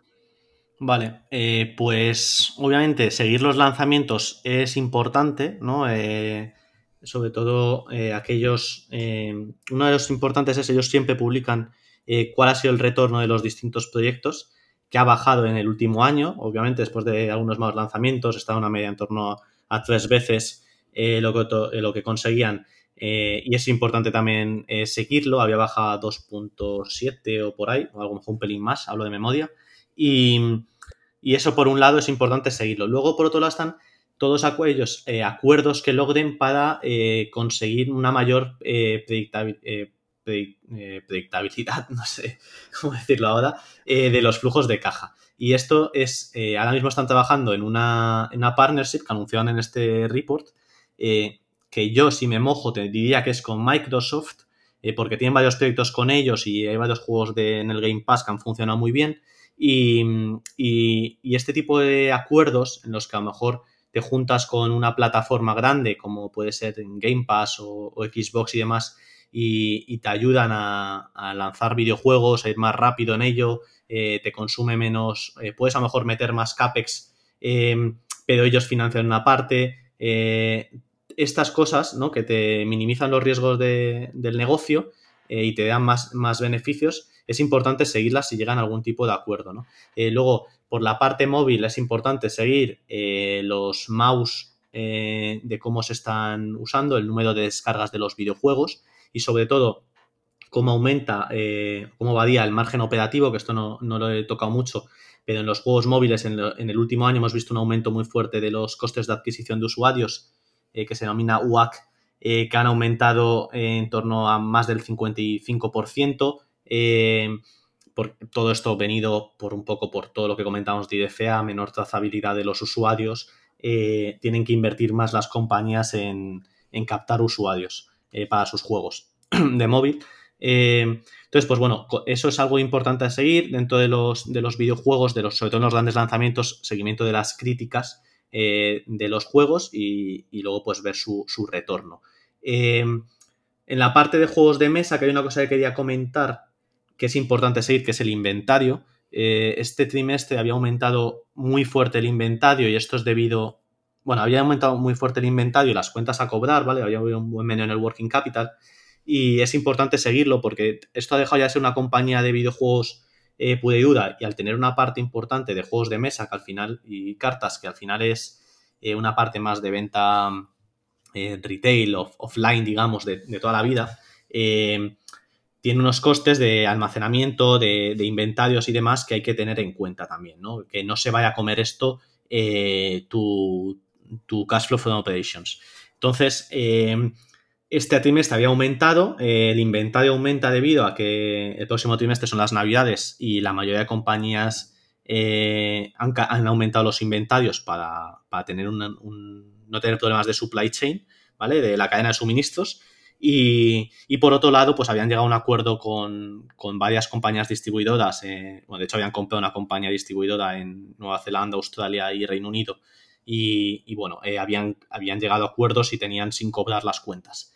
Eh, entonces, bueno, es importante, que es algo que también preocupa un poco a, Lars, ver cómo evoluciona esta parte de, juegos de mesa y ver que los inventarios pues no se vayan de madre, ¿vale? En este sentido. Entonces, pues bueno, en líneas generales eh, es eso. Eh, eh, luego, pues puedes seguir, sobre todo algo muy importante en Embracer, es seguir cómo van aumentando o qué porcentaje de las ventas totales es la venta de catálogo antiguo o back catalog, que lo llaman ellos, que como os comentaba son todos estos juegos que se han lanzado no en este trimestre, sino en, trimestres anteriores, ¿no? Ver cómo el hecho de haber atesorado IPs te está dando una, una generación de ingresos pasivos, digamos, ¿no? de forma muy, muy interesante, ¿no? Y ver que esto pues que continúa creciendo. Genial. Y ya por acabar, quería preguntarte un poco acerca de, la posible oportunidad de, inversión eh, en, esta empresa, sobre todo ahora tras la reciente caída, porque justamente estaba leyendo estas semanas las cartas trimestrales de muchos gestores y precisamente había uno que hablaba de, Embracer, ahora te, te la pasaré, que comentaba que durante los últimos eh, seis años, si no me equivoco, había realizado más de 80 adquisiciones y había gastado más de 10.000 millones de dólares en todas estas adquisiciones, además de eh, los mil millones que había mm, invertido, digamos, en el desarrollo de nuevos proyectos.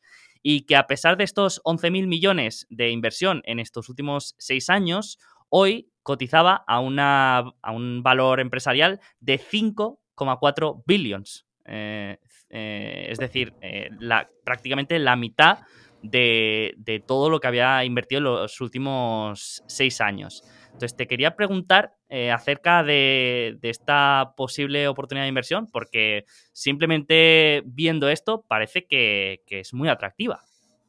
Sí, eh, sin duda. Eh, y, una cosa que no comentas, que también es muy importante, es que aparte tienen como 600 millones metidos en, en, en este desarrollo de futuros juegos que a poco que te cumplan con lo que suelen hacer en torno a dos veces eh, devolver, ya también es un montón de, dinero que, está en el futuro y que, vamos, que va, que va a entrarle a la compañía, ¿vale? O sea, que muy pocas veces pierden dinero con un juego, ¿no? Entonces, em, pues sí, está, es una compañía que está barata, es verdad que, pues, oye, tiene sus riesgos. Em, mucha gente dice que una política de adquisición tan agresiva puede esconder em, temas contables, etcétera. Eh, a mí la verdad me parece raro y mira que yo me he peleado mucho con las cuentas y no he visto nada raro. Es verdad pues que tienen una amortización muy agresiva, por ejemplo, ellos amortizan el 66% de, del videojuego el primer año y el 33% en el siguiente. Y... lo, hacen, lo hacen un poco como, como Netflix las películas, porque has comentado que la vida de los ingresos era un poco así, ¿no? El 60% el primer año y, el resto va, cayendo paulatinamente. Eh, Netflix lo hace, lo hace así también. Amortiza las películas en función de, su uso de sus, de sus ingresos.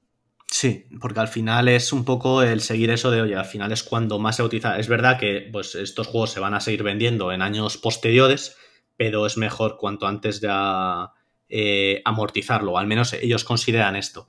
Y hay otras compañías, por ejemplo, como CD que amortizan en, en cinco años, pero también es verdad que hacen un 40% el primero, un 30 y pico el siguiente y, los últimos creo que son, los dejan como, eh, los últimos cinco o seis años los dejan como un 3% por trimestre o algo así.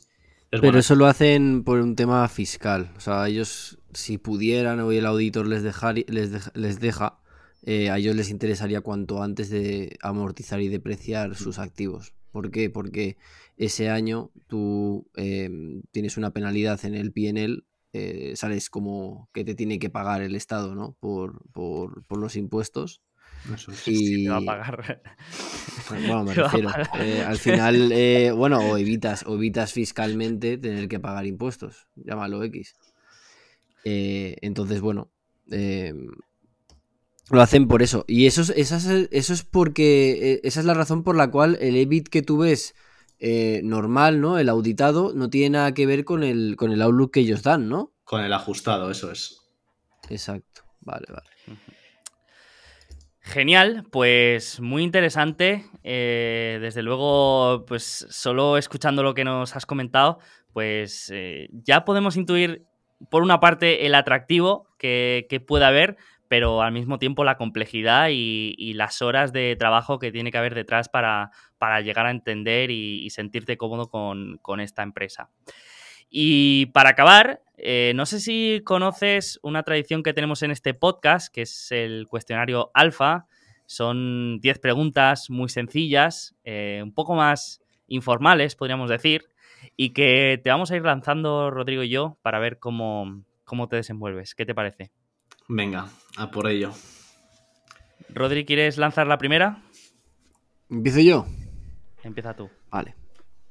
¿Qué estás intentando aprender ahora mismo? ¿O qué industria estás estudiando o analizando? Estoy estudiando en profundidad eh, la industria de la música. Es una industria, la verdad, que me gusta bastante. Eh, ya como fan de la música también, ¿no? Pero sobre todo el, todo el tema de la batalla entre labels y, y plataformas. Eh, entonces estoy estudiando ese sector eh, apoyado en un libro que me recomendó un usuario de Twitter eh, que se llama Sleepwell Capital, que de hecho me, consta que es un buen inversor en Spotify, que se llama All You Need to Know About the Music Business, de Donald Passman. Lo tengo aquí delante y me parece bastante interesante, la verdad. Yo por ahora es verdad que por el tema de cash flows eh, que siempre os he, que os he comentado al principio, pues me decanto más por el tema de las labels y me parece que eh, tener la IP como en, los videojuegos y demás eh, te hace tener la, ser la mano fuerte en las negociaciones. Pero es verdad que el caso también de Spotify, que encima hace poco me vi la, bueno, la serie de Netflix esta que sacó eh, de playlist, eh, me gustó también mucho, la verdad. Eh, y, soy, y soy usuario de, Spotify Premium y, todo. Pero es verdad que cuando ves las cuentas, pues se me hace más difícil pagar por ello. ¿Qué te pareció la, la miniserie? Todavía no la he visto. Eh, me gustó, me gustó por el hecho de que lo, la graban de una forma en la que son distintos puntos de vista, es decir, primero con el founder, luego con el, eh, no me acuerdo, el dueño, no sé si era el CEO de, la, de Sony eh, Estocolmo, luego desde el punto de vista de su socio, desde el punto de vista de la legal, de los desarrolladores. Entonces es como cada capítulo es un punto de vista y como las cosas son distintas, como las cuenta uno, como las cuenta otro. Eh, pero igualmente la, serie me, gustó bastante, la verdad. Eh, pasé una serie así amena y rápida de ver. La verdad la, recomendaría para conocer un poco más el, negocio y sobre todo la propuesta de valor que, había en ese momento, ¿no? De lucha contra la piratería al mismo tiempo que, consigues darle a los artistas eh, dinero. Qué bueno, qué bueno. Pues me apunto a este libro que no lo conocía y, a mí también me interesa bastante este sector, así que lo tengo ya en la cesta de, Amazon. Em, lo, que, lo que sí que me di cuenta mm, cuando me metí más en, esta industria es que no había tanta batalla o, tanto confrontamiento como yo me pensaba y como como sería lo lógico, ¿no? Entre plataformas y, discográficas y, entre que todas tienen equity de las demás y que, y que su negocio depende del del otro, mm, me he dado cuenta que, que no es tanto una batalla, sino que a todo el mundo le interesa que, el otro vaya bien también y aún así, obviamente, pues siempre está bien eh, ver quién tiene más la sartén por el mango y quién tiene más, más apalancamiento, pero, pero no es tanta batalla como parece, eh, aunque es lo que tendría sentido. Te lanzo la siguiente. Una bandera roja de desinversión inmediata. Algo que no te guste ver en una empresa y que te haga salir huyendo. Em, pues, por ejemplo, que el management no tenga eh, posición en la compañía la verdad. Es una de las cosas que no me gustaba de Cardialytics, eh, que me gustaba el management y estuve invertido en ella, la verdad, y, le gané dinero. Eh, pero es una de las cosas que cuando vi los primeros meneos y, el management no compraba acciones o compraba muy poco, eh, y, y, me hizo salir, la verdad. Em, una empresa que te gustaría dirigir o liderar? Uf, esta es interesante. Eh... Joder, no sé si liderar porque no sé si lo haría mejor, eh, pero a lo mejor sí que trabajar allí eh, me gustaría. Eh, podría ser meta, la verdad. Y no es por sumar un empleado más, ¿eh? de esos que cobran un pastón y no, no, ocurran, pero... No queremos más empleados ahí. Pero por ver todo el tipo, cuando he leído emails de, de Zuckerberg en temas de adquisición, tanto de WhatsApp como de Instagram, me parece súper interesante como, siempre está bastante por delante del mercado. Y, creo que en este tema del metaverso, eh, a lo mejor se está pasando con el gasto pero creo que también eh, el mercado va a ir por ahí y, yo creo que veremos los próximos cinco añitos cosas interesantes, la verdad, donde Meta estará muy, muy presente. ¿Eres bullish en el metaverso? A ver, no sé si soy el más bullish, eh, pero, pero sí que creo en él, la verdad. Eh, no sé si va a ser una adopción completa y tan hardcore como mucha gente piensa, ¿no? De esto de que todo el mundo esté con las gafas puestas y demás. Pero sí que creo que por la parte de gaming tiene bastante potencial y el acuerdo que han firmado con, Microsoft para tener el Game Pass y demás ahí dentro añade mucho catálogo em, a la plataforma. Creo que actualmente son de los más avanzados. Es verdad que eh, por ahí compite también eh, ByteDance, que tiene su, una parte de. También compite en la parte en TikTok con, con tema de VR, pero no sé si el tema de oficinas y todo eso calará tanto, em, por ejemplo, esta partnership con Accenture, la verdad es que no, no le vi mucho sentido sí que le veo más sentido en temas técnicos de. Porque no creo que consultores vayan a necesitar eh, ir con unas gafas por, por ahí, pero sí que a lo mejor en temas técnicos sí que, sí que se utilizan más, ¿no? En temas de ingeniería, eh, artísticos, de diseño y demás, creo que tienen mucho potencial. Arquitectos y demás, ver todo de una forma o, pasar lo que es un plano a, una realidad y, ver posibles, eh, evitar errores y demás, creo que puede ser algo muy, muy interesante.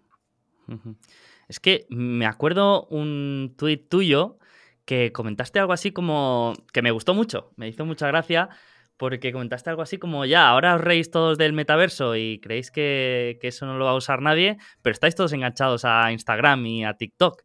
Eh, me parece que, fue un comentario así y, me gustó mucho, ¿no? De que ahora la gente pues hace mucha mofa y es un meme el, el metaverso, pero también lo era hace un tiempo muchas de las cosas que hacemos hoy mm, habitualmente, ¿no? No, es que hay una cosa ahí muy curiosa que es que tú vas en el metro y, yo que lo suelo coger todas las mañanas para ir a, trabajar, eh, pues te ves la gente y vamos, eh, entre la mascarilla que es obligatoria en Madrid y, el móvil, vamos, no levantan la vista del móvil y están todo el rato eh, mirando stories o eh, mirando Facebook, que me sorprende bastante, sobre todo en población inmigrante es lo que más veo, eh, y en, gente joven, pues mirando Instagram, Reels, eh, TikTok, etcétera, es que no levantan la vista. Mucha gente se pasa las paradas, no se da cuenta de nada. ya es errado el caso que ves a alguien leyendo un libro y hasta te sientes raro cuando tú lo, lo haces, vamos. Sí, sí, por eso yo mm, tampoco soy el, más bullish y, obviamente eh, yo creo que todavía hay mucho camino por, recorrer y, una larga travesía en el desierto para, el metaverso, pero, pero, en eso sí que estoy de acuerdo. Y de hecho, eh, también con el tema de, de las inversiones y el sobregasto, también podría haber parecido hace unos años que por WhatsApp se pagó muchísimo y que por Instagram también se sobrepagó y al final el retorno ha sido espectacular, ¿no? Así que bueno, yo creo que Zuckerberg todavía tiene crédito y, a ver dónde, dónde acaba todo esto. Te lanzo la siguiente. Un libro que suelas recomendar o que suelas regalar y que te guste mucho. Vale, eh, por salirme de lo típico de, Outsiders, que yo creo que es un libro que mucha gente lo, regala hasta los managements, eh, me consta que Gabriel lo ha regalado a la gente de, de Nuestra estrella de Chicago, sí.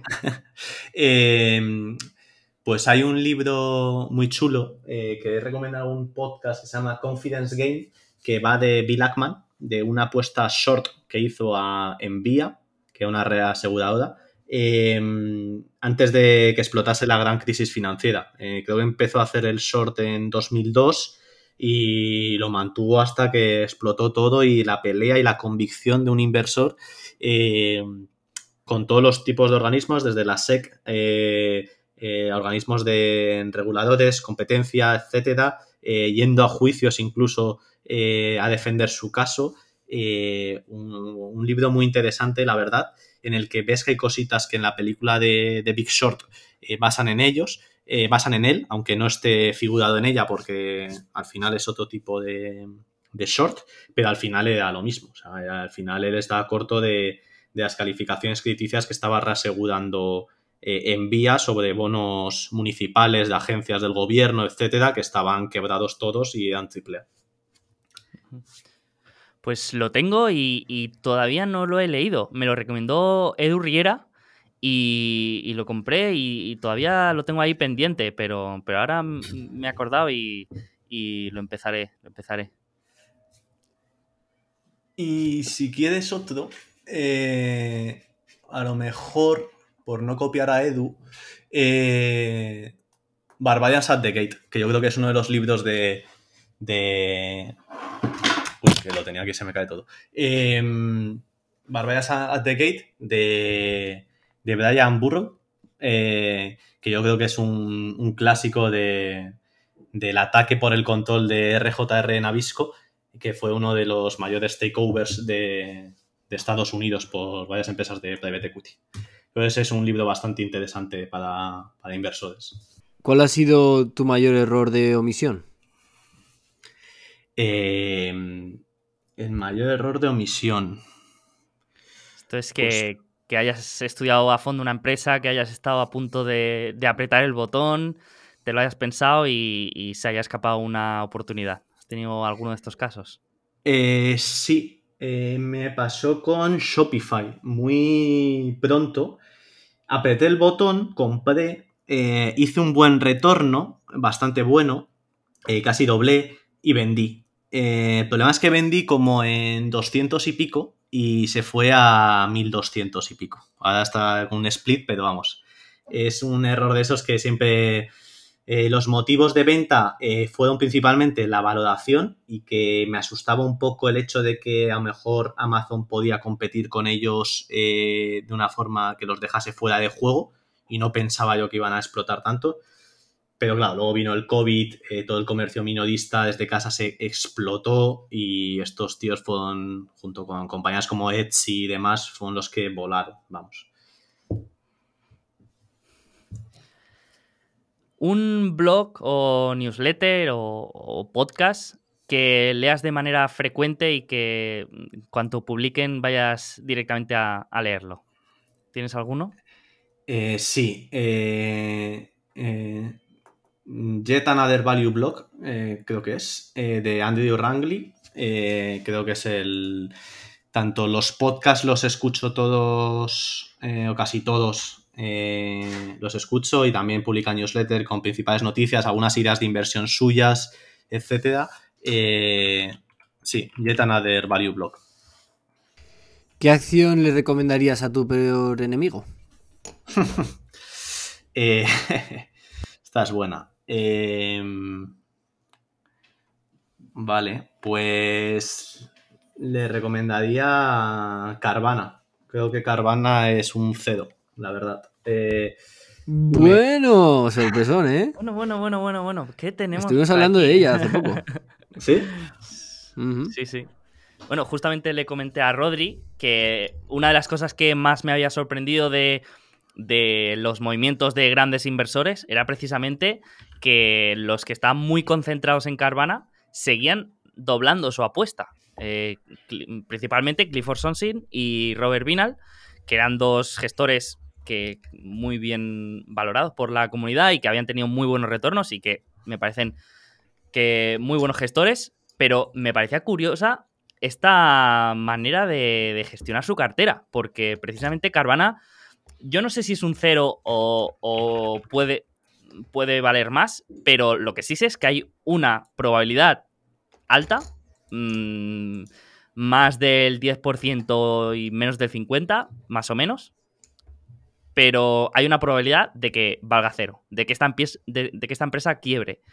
Y me produce curiosidad el ver cómo se juega la supervivencia de, de su fondo en una empresa que, vale, que entiendo que puede ser un por 10, pero que también puede ser un por cero.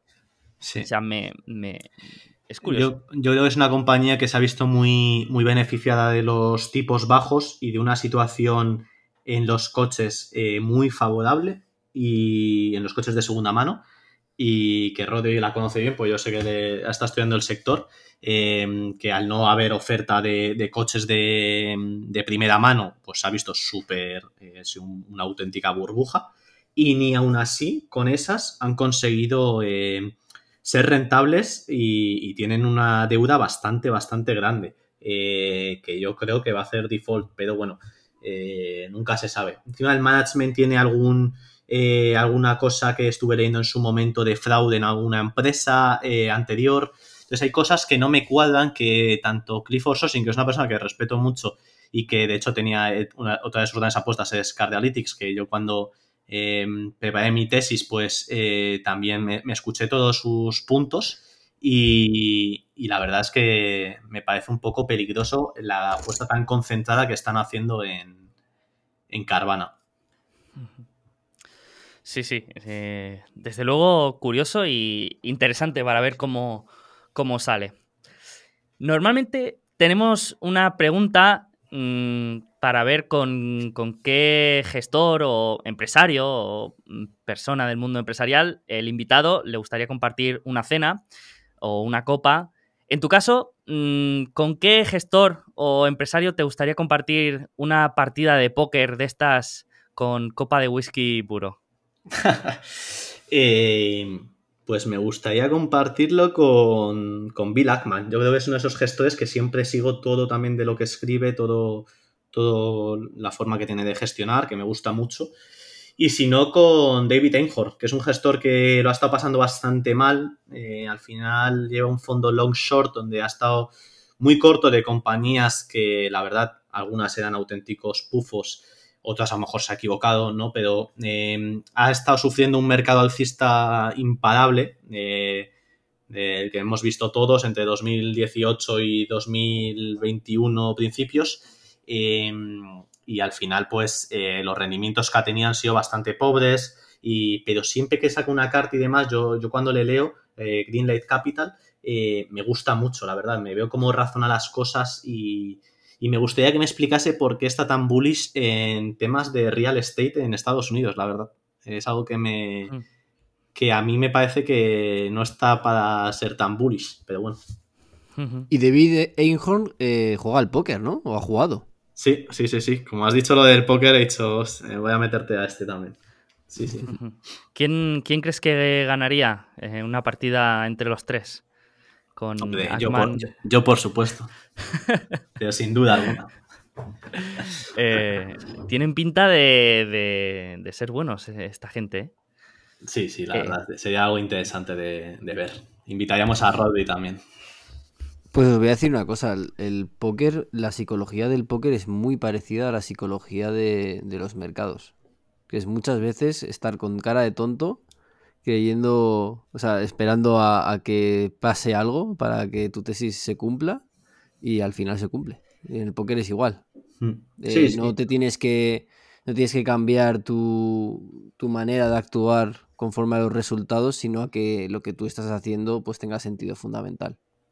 Sí, es una lo que en el póker se suele como el EV, ¿no? Que lo llama la gente que, juega más. Eh, al final es tomar eh, decisiones eh, con una esperanza positiva, digamos, eh, pese a que el mercado o la mesa, ¿no? Eh, porque hay un componente de azar, pues no te esté dando las cartas, ¿no? Pero si tus decisiones son correctas a largo plazo y si tienes una buena gestión de tu banca, digamos, o, de tu portfolio en, de, de, tu cartera, pues lo lógico es que si las decisiones que estás tomando de verdad son correctas, es que el mercado eh, ponga en precio eh, tus decisiones y, ganes dinero, tanto en uno como en el otro. Genial, genial. Y aparte, yo también coincido con, la opinión de, de, mm, de Greenlight Capital, de David Einhorn, eh, pero creo que la historia está siendo un poco cruel con, los cortos en Tesla, ¿no? Y creo que, ha sido un poco eh, lo que le ha quitado más autoridad en los últimos años. Pero sí que es verdad que, leyéndolo también hay cosas que, me gustan bastante y, siempre es una carta de las que suelo leer eh, siempre que, que sale. Rodri, ¿le lanzas la siguiente? Sí, por supuesto. Krevix, ¿qué defecto crees que puedes tener como inversor? ¿O algo así que te gustaría mejorar? Eh, pues eh, a lo mejor ilusionarme menos eh, cuando estás leyendo sobre una compañía y te gusta mucho lo que estás leyendo. conseguir esa pausa, esa mesura, digamos, de, evitar emocionarte mucho que te puede llevar a pues comprar a lo mejor a, lo mejor la compañía es buena pero estás comprando un múltiplo a lo mejor más alto no tener esa paciencia necesaria pues para para esperar em, X o Y, ¿no? Entonces eso yo creo que es algo que, esa emoción que yo creo que a la mayoría de gente le pasa y es normal, yo creo que pase, em, pues es algo a mejorar. Eh, yo creo que cada vez lo voy mejorando más, pero bueno, es algo que siempre queda. Yo creo que todos pecamos un poco de eso y, a veces a veces cuesta cuando encuentras un objeto brillante esperarte y analizarlo todo con más calma. Pero el tío, eh, Krevix, cuando tiene que mirarse cosas que nos hemos mirado otros, no, no se ilusiona, ¿eh? Ese, eso no. Va a, a, contarte, va a contarte lo que no, lo que no quieres oír a veces. Que eso está muy bien, ¿eh? O sea, y a mí me encanta cuando, cuando Krevis le digo, oye, tal, esto, y me dice, sí, tío, pero ¿y si pasa esto, esto, cual o cual? Y digo, bueno, pues sí, bien. Pues si pasa eso, estamos, estamos mal. Yo creo que eso es una cosa que también me, ha comentado mucha gente, eh, gestores y demás con los que he compartido ideas. Em, juzgo a veces demasiado fuerte o, busco como cualquier fallo en la tesis, más en tesis de otros que en mis propias tesis. Y yo creo que eso también es algo a, mejorar también, de hacerme ese mismo análisis desde fuera, ¿no? Que pues muchas veces, a veces se necesita una persona, eh, de hecho, eh, escuchaba, me acuerdo, al equipo de Odos, que son buenos amigos también, y, les escuchaba a ellos eh, que, oye, pues el hecho de que sean tres personas, en el equipo a la hora de tomar decisiones es muy importante para que, oye, haya una persona contándote la tesis, otro intentándotela matar y otro, pues a lo mejor que desde fuera lo está viendo y dice, pues tiene sentido o no, o este tiene razón, este menos. Eh, ¿Sabes? Al final, yo creo que cuando estás tú solo en la arena, eh, pues es más complicado ver tus propios defectos. En cambio, ver los de otros, eh, a veces, pues son cosas que la otra persona pues no ha pensado y son muy fáciles de, de ver a lo mejor, o a veces no. Totalmente. Yo cuando le cuento una, tesis a Krevix no es para que compre o deje de comprar o le guste o no le guste. Yo digo, oye, no, quiero, tíramela. y, ahondar un poco más en, esos grises. Genial. Pues te lanzo la última. Un aprendizaje del último año o de los últimos dos años que que a veces parece que el año de pandemia no, cuenta. Eh, ¿Qué nos dirías que, es lo más valioso o algo que te haya aportado mucho en estos últimos dos años? Em, pues esta es complicada. Eh, porque hay muchas cosas, eh, pero a lo mejor me quedaría con el hecho de controlar bien los sizing, sobre todo de ciertas posiciones. Em, y sobre todo si, si haces algún corto, eh, controlar muy bien los sizing, porque es muy peligroso eh, como inversores en general, hasta los más grandes, hasta los más pequeños. Eh, si vas a estar corto de una posición donde al final no tienes la, no tienes la mano fuerte, que esa siempre la tiene el inversor de, de largo plazo, pues controlar muy bien eso, que no se te vaya, que no se te vaya, no se te escape de las manos, ¿no? la posición, etcétera eh, sobre todo en un mercado tan volátil como el que estamos viviendo, ¿no?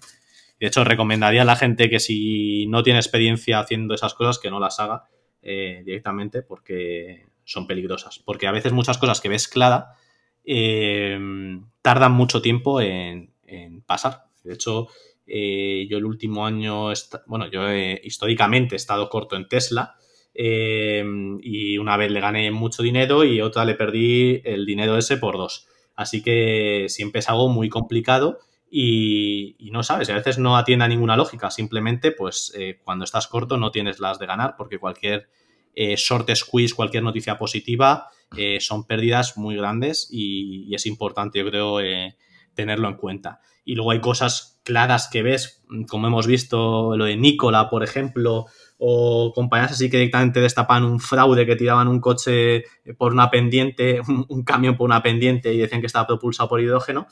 Y, la cotización no es que se fuese a cero, ¿no? Es que a lo mejor pues caía un 20%, pero al día siguiente mm, subía, sin motivo alguno, o con el CEO eh, siendo detenido por, por el FBI, ¿no? Entonces dices, joder, hay cosas muy raras en el mercado que, que cuando estás corto, pues no, no tienes esa fortaleza en la mano. Así que es muy importante, yo creo, eso. Si vas a hacer cortos, siempre hacer tamaños pequeños o cosas de ese estilo para controlar muy bien eh, la situación y que no se te vaya de, las manos. Genial, pues Crevix, ha sido un placer eh, conocerte un poco más y aprender más sobre la industria del gaming, también conocer Embracer y tu visión sobre la empresa.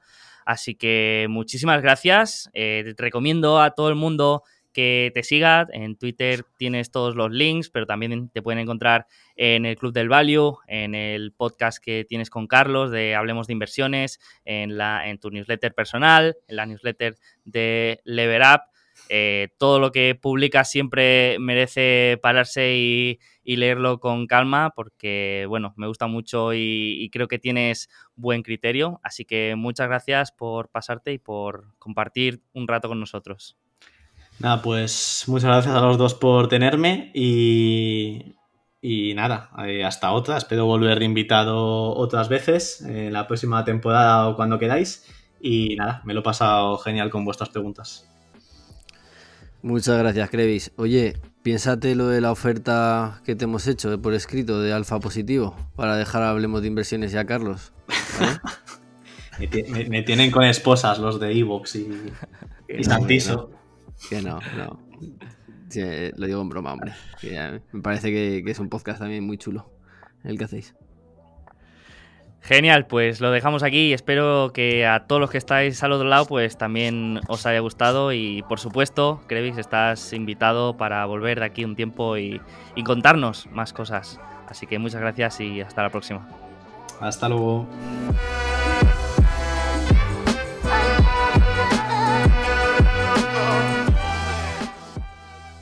Bueno, pues espero que te haya gustado nuestra charla con Crevix y si es así, como siempre, te voy a pedir que nos dejes un like, un me gusta y todo esto que les gusta tanto a los algoritmos de las plataformas. Antes de acabar, también recuerda que ninguna de las empresas de las que hablamos durante el episodio suponen una recomendación de inversión y que desde aquí recomendamos siempre que cada inversor haga su propio trabajo de análisis. Y precisamente, si quieres aprender a invertir y a analizar empresas, recuerda que tienes un curso gratuito de 40 días en el que te explico las metodologías y aprendizajes de los mejores inversores de la historia. Todo en alfapositivo.com barra empieza. En la descripción del programa encontrarás el enlace. Aparte, recibirás análisis de empresas que hago y las mejores herramientas de inversión. Así que nada más, muchas gracias por estar ahí y que tengas una rentable y feliz semana.